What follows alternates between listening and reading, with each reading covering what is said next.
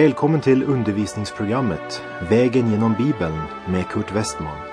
Och på denna vandring genom Bibeln befinner vi oss nu i tredje Mosebok. Slå gärna upp din bibel och följ med. Programmet är producerat av Norea Radio.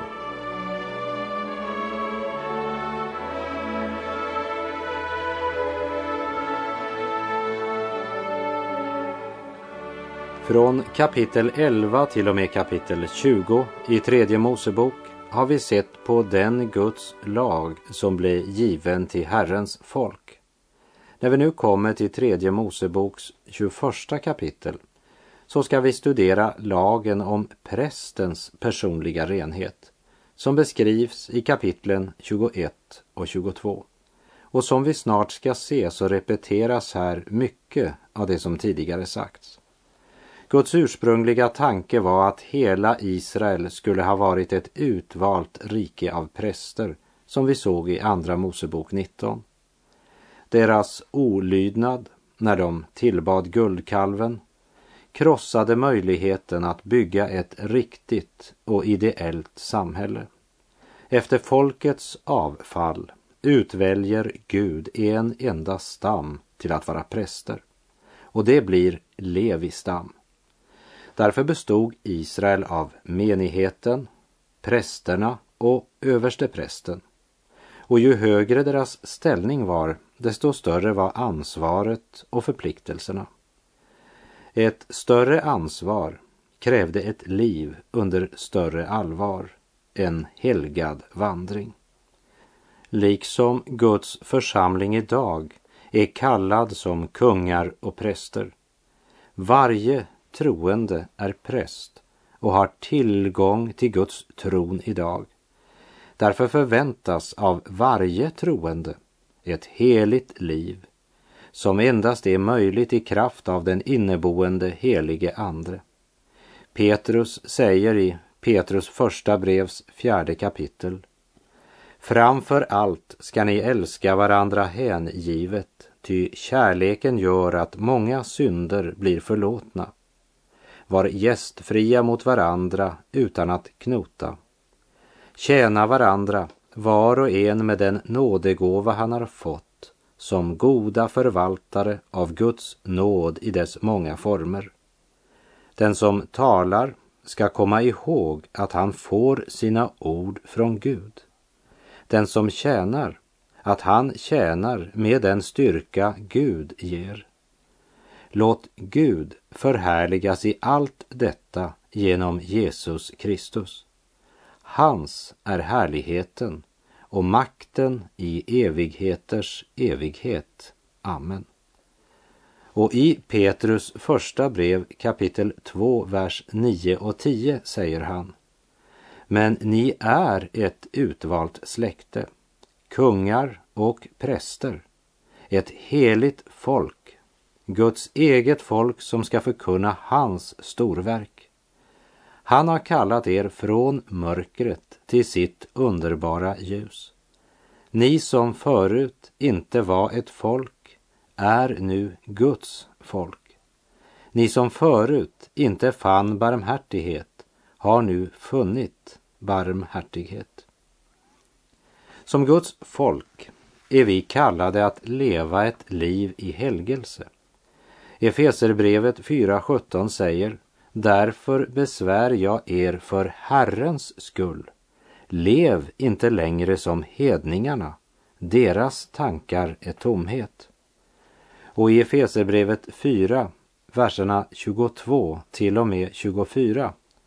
Därför ska ni sluta leva som förut ni ska lägga av er den gamla människan som går under bedragen av sina begär. Se till att ni förnyas i ande och förstånd och att ni klär er i den nya människan som har skapats efter Guds avbild med den rättfärdighet och den helighet som hör sanningen till. En troende ska inte ha för bråttom att säga ja till en förtroendeställning i församlingen. Och om han säger ja så borde han också leva upp till det ansvaret.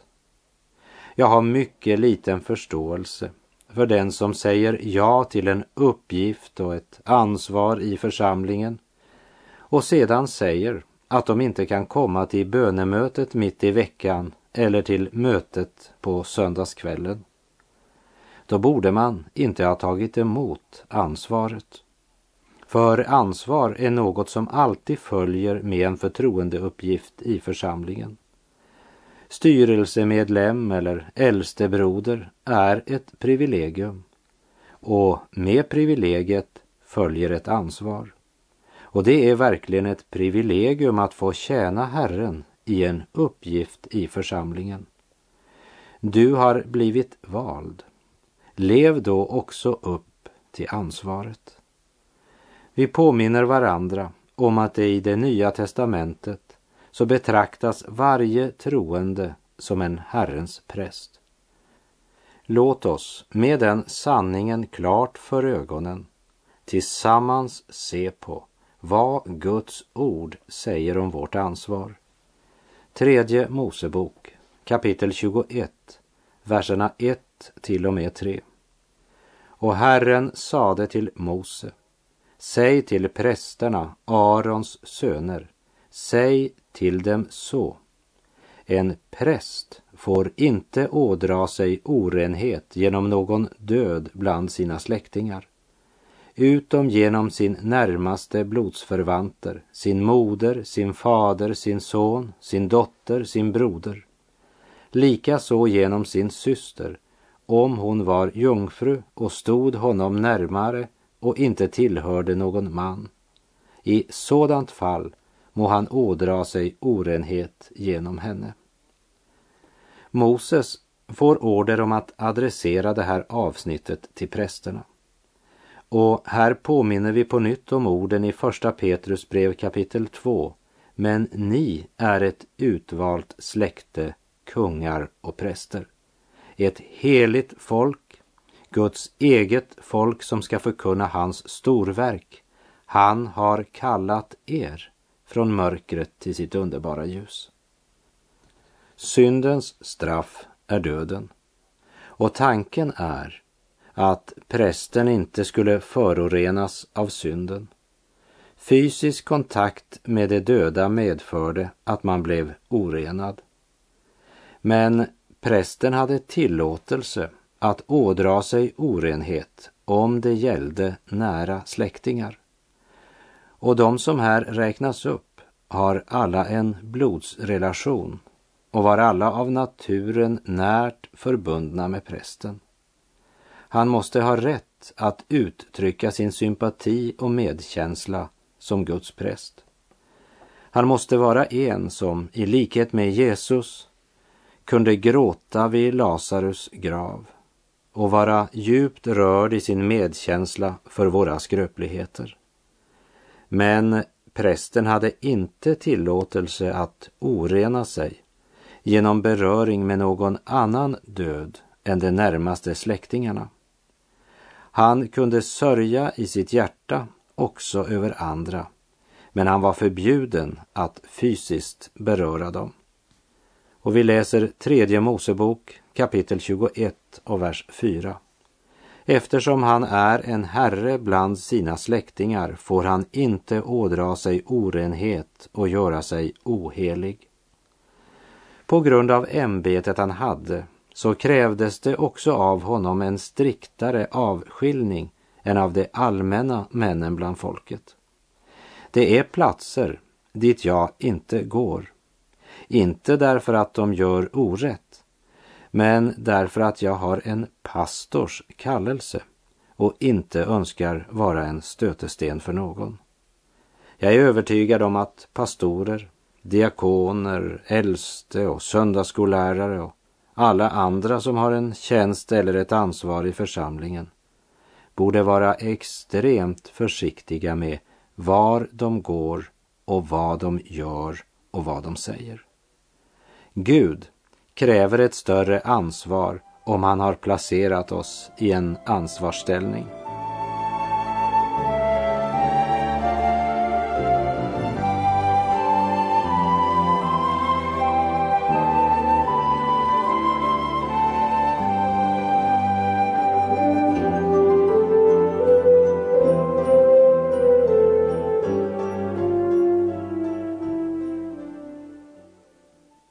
Tredje Mosebok kapitel 21, vers 5.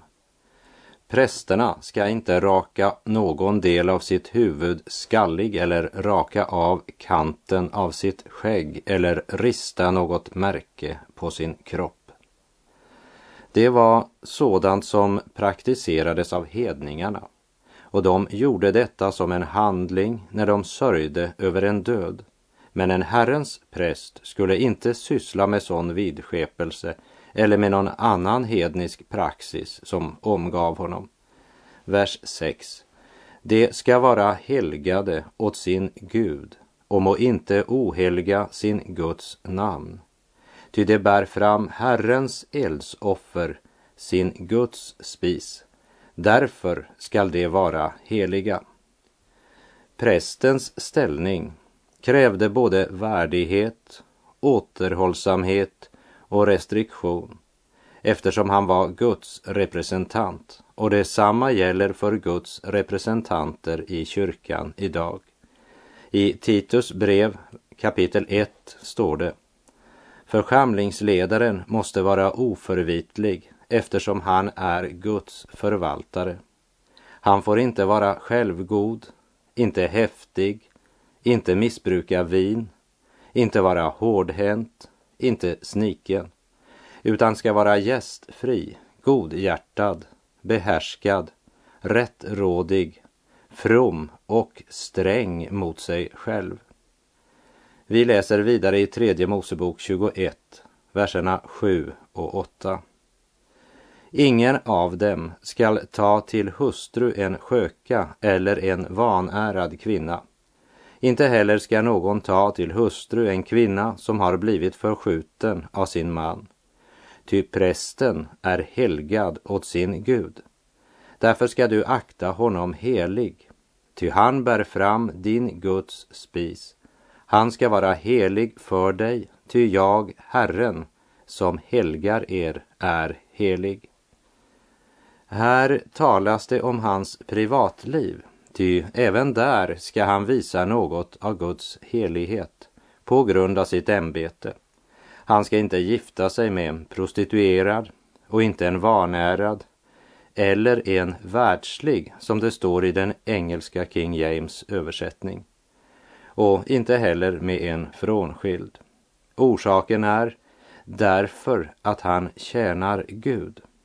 Prästens liv ska peka på Kristus. Även de troende som är med i den gemenskap som kallas för Kristi brud måste rena sig. Efesebrevet 5, verserna 26 och 27 säger Han helgar henne och renar henne med vattnets bad i kraft av ordet för att kunna ställa fram kyrkan som sin brud, strålande, utan fläck eller rynka eller annan brist, helig och obefläckad skulle hon vara. Ledare och andra ansvariga i församlingen skulle vara exempel på det här området. Låt mig i samband med detta säga några ord när det gäller sådana kvinnor eller män som blivit frånskilda innan de blev frälsta och som önskar gå in i en tjänst i församlingen eller som missionärer. Jag vet att man inte kan generalisera i dessa frågor. Men jag önskar att få säga att det är ett högst syndigt handlande när en del människor som haft en olycklig, sorglig erfarenhet i sitt liv, många av dem innan de blev frälsta, blir utestängda från tjänst eller ställning på grund av en gammal händelse där de ofta var offer för yttre omständigheter som andra påfört dem. Jag vill uppmuntra en sådan att gå vidare och förbereda sig för tjänsten i församlingen eller på missionsfältet. Men jag vill också säga ett varningens ord att de också måste vara beredda på att möta kritik från sådana så kallade helgon i citationstecken som tror att de talar för Gud. De kommer också att finna sådana kyrkor som kommer att utestänga dem. Och ändå så vill jag uppmuntra dem att gå vidare med sina förberedelser. Därför att det kommer att finnas en plats för dem, för det finns det. Och här handlar det inte om att se mellan fingrarna eller att kompromissa med Herrens order. Men det handlar om nådens Gud. Vi ska vara klara över att det idag finns många människor som är frånskilda. Helt enkelt av den orsaken att den andre parten reste ifrån dem utan att de själva kunde göra något åt det. En annan sak som är viktig att komma ihåg är att pastorsfrun är inte pastorsassistent. Hon är endast pastorns fru. Och det är den platsen hon ska fylla. Hon måste vara en person som är till heder för den gärning som mannen kallats till. Det krävs inte att hon ska spela orgel eller piano, sjunga i kören eller leda missionsaftnar och så vidare. Det finns pastorsfruar som har hamnat under krav som inte kom från Gud men från människor och som gjorde kallelsen som pastorsfru tung och svår. Vi läser vidare i tredje Mosebok 21.9. Om en prästs dotter ohelgar sig genom sjökolevnad så ohelgar hon sin fader. Hon ska brännas upp i eld. Varför? På grund av hennes fars kallelse och ställning. Hon skulle få det strängaste straff eftersom hon vanärade sin faders ämbete och gudomliga kallelse. Och verserna 10 till 12. Den som är överste präst bland sina bröder den på vilkens huvud smörjelseoljan har blivit utgjuten och som har tagit emot handfyllning till att klä sig i prästkläderna. Han ska inte ha sitt hår oordnat, inte heller riva sönder sina kläder, och han ska inte gå in till någon död. Inte ens genom sin fader eller genom sin moder får han ådra sig orenhet och ur helgedomen skall han inte gå ut för att han inte må ohelga sin Guds helgedom. Ty hans Guds smörjelsesolja som han har blivit invigd med är på honom. Jag är Herren. Det här är första gången som överste prästen blir nämnd i Bibeln. Som präst smörjd av Gud ska han avskiljas för Herren. Han skulle bära en huvudbonad på vilken det stod skrivet Kodes la Jehova, det vill säga helgad åt Herren, som en ständig påminnelse om vem han är och vem han tillhör och vem han tjänar. Han skulle inte sönderriva sina kläder. Han skulle inte vara en aggressiv man. Vid rättegången mot Jesus bröt översteprästen Guds lag när översteprästen i ett känsloladdat vredesutbrott slet sönder sina kläder som det står om i Matteus 26. Och kunde prästen beröra sin döda far eller mor så kunde översteprästen det inte. Smörjelseoljan hade blivit utgjuten över hans huvud och han måste vara hängiven Gud, engagerad och avskild från synd på grund av sin ställning. Han var smörjd av Gud. Guds olja var utgjuten över honom. Över Herren Jesus Kristus var Andens smörjelseolja utgjuten i fullt mått. Och han gjorde sin faders vilja helt in till döden. Och han kräver samma överlåtelse och hängivelse av sina efterföljare. Vi läser vidare i tredje Mosebok 21, verserna 13 till och med 15.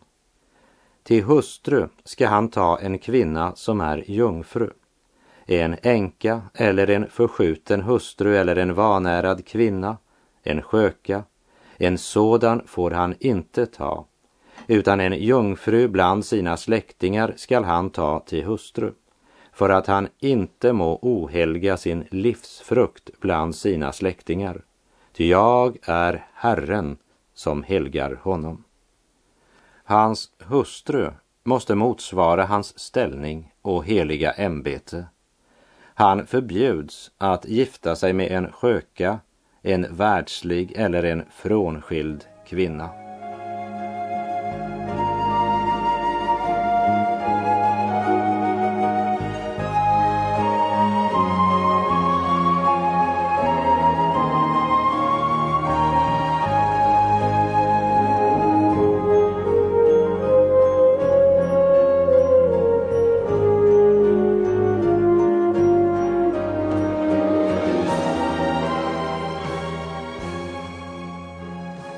Nu följer några verser som är en uppräkning av sådant som diskvalificerade en levit från prästtjänst.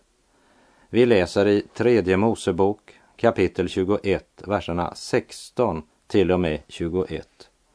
Och Herren talade till Mose och sade, tala till Aron och säg, av dina avkomlingar i kommande släkten skall ingen som har något lyte träda fram för att frambära Guds spis.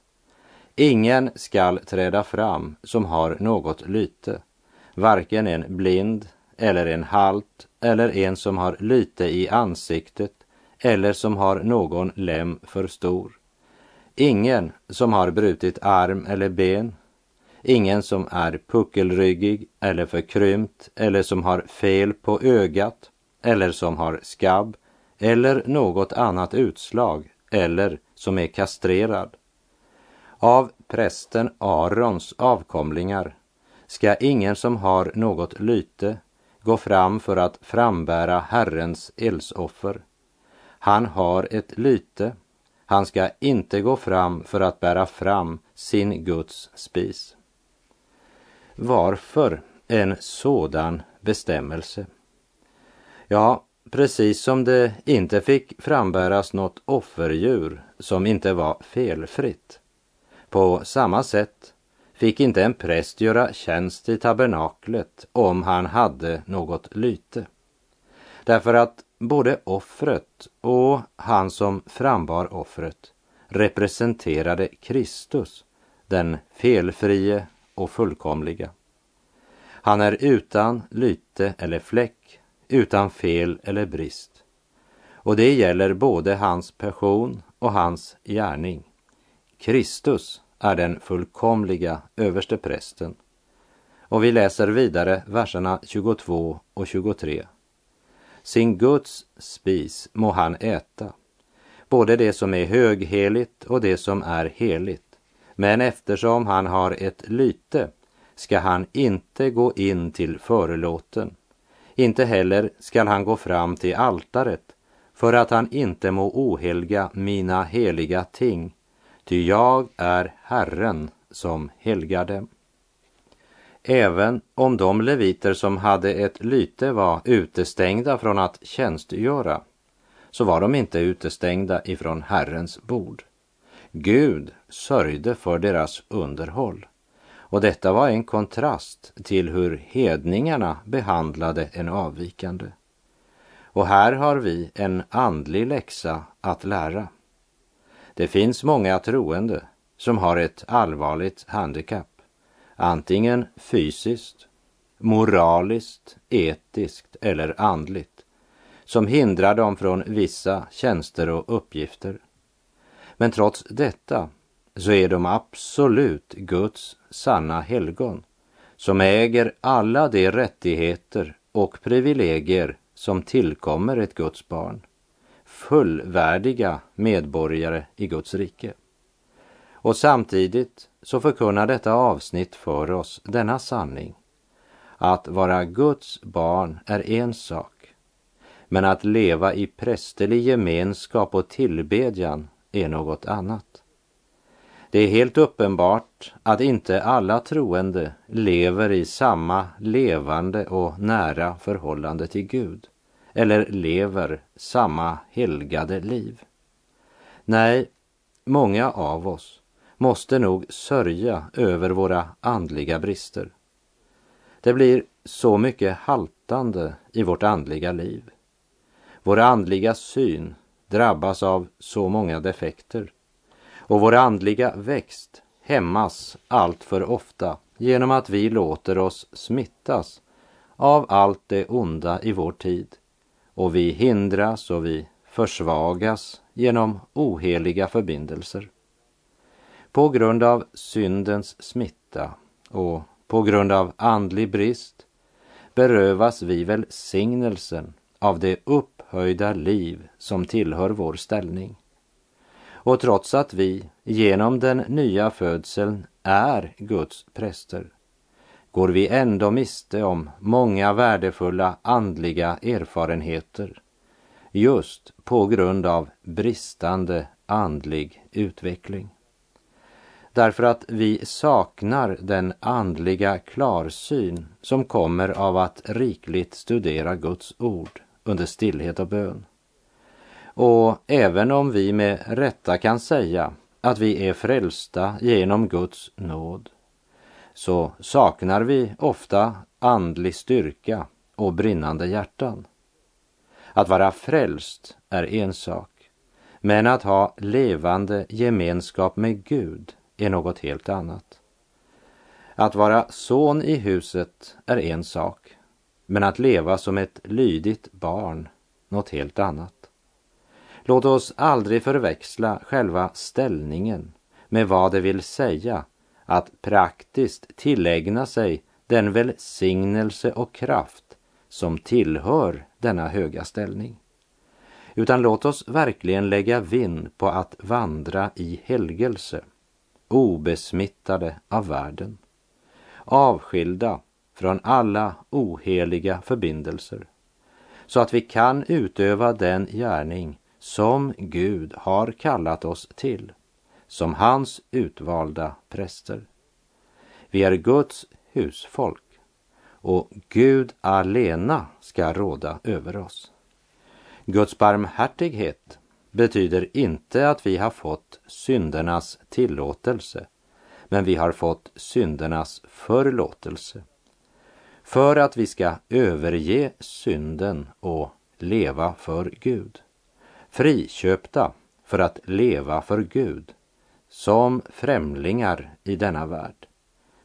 I Petrus första brev kapitel 2, verserna 11 och 12 står det Mina kära, jag uppmuntrar er som bor här som främlingar att akta er för köttets begär som för krig mot själen.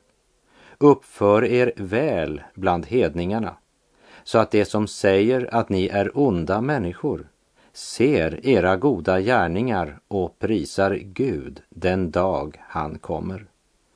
Och i Petrus första brev kapitel 2, verserna 15 och 16. Ty sådan är Guds vilja. Genom att göra det goda ska ni tysta munnen på det okunniga och tanklösa. Var fria människor, men missbruka inte er frihet till att göra det onda utan var tjänare åt Gud. Och med det får jag säga tack för den här gången. På återhörande om du vill. Herren vare med dig. Må hans välsignelse vila över dig. Gud är god.